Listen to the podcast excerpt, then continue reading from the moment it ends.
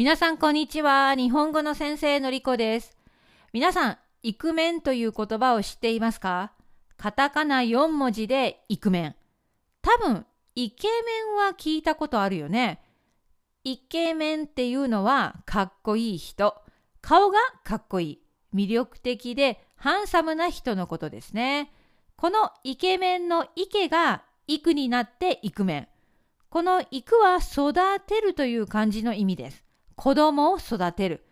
育てるという漢字の他の読み方は育なんですね。つまりこの育面というのは若い男性が積極的に子育てに参加する。そして育児休暇を積極的に取る男性のことを言います。私のポッドキャストを聞いている男性の皆さん、あなたには子供がいますか？その場合、あなたはイクメンですか？イクメン、とても面白いトピックだと思います。私はいろいろウェブサイトで記事を読んでみました。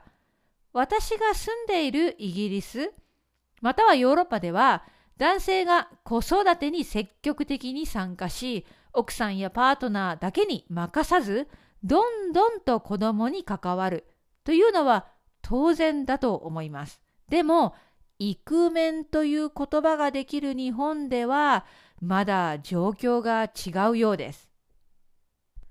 ある記事によると日本の男性はなかなか育児休暇を取らないそうです。育児休暇はパタニティリーブとかチャイルドケアリーブと言われます。日本の政府のある調査によるとこの結果は2018年のもので今から2年前のものなんですけれどもその時のアンケートの結果では、女性が育児休暇を取る割合、取得率は80%以上。つまり、大部分の女性は出産してしばらくの間、育児休暇を取るんですね。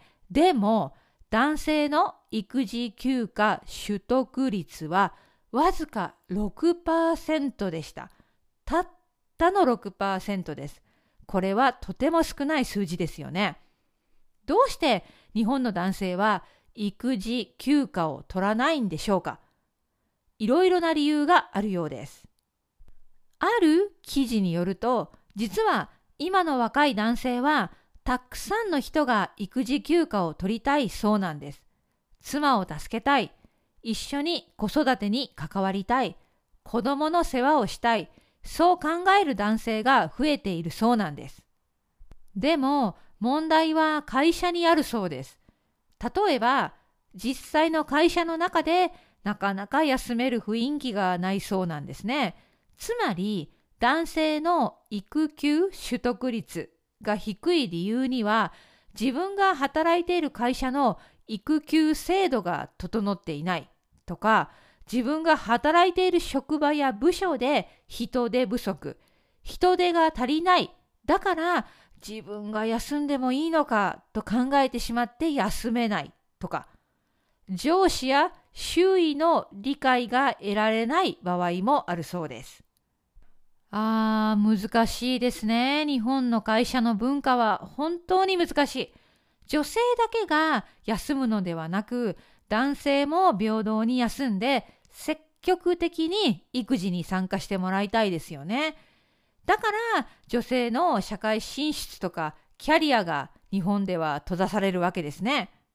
そして男性の育児休業取得促進事業という、えー、キャッチコピーはイクメンプロジェクトっていう政府の新しいプロジェクトもできたそうなんです。このプロジェクトの目的は男性の皆さんに積極的に育児休暇を取ってもらいたい。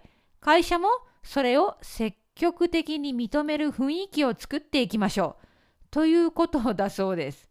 そして、このイクメンプロジェクトのウェブサイトによるとですね、2018年の男性の育児休暇取得率は6%でしたよね。今年の2020年の目標の数字は13%。そして2025年、これから5年先はこの取得率を30%にしたいという目標があるそうです。なんだか先が長い長期的なゴールですね。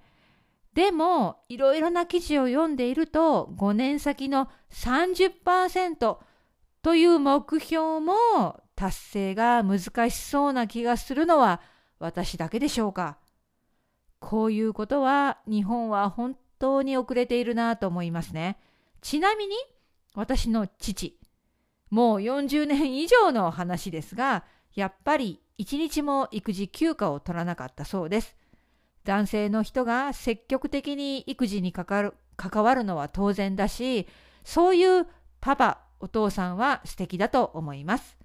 それでは今日はイクメンについて話しました。またねバイバイ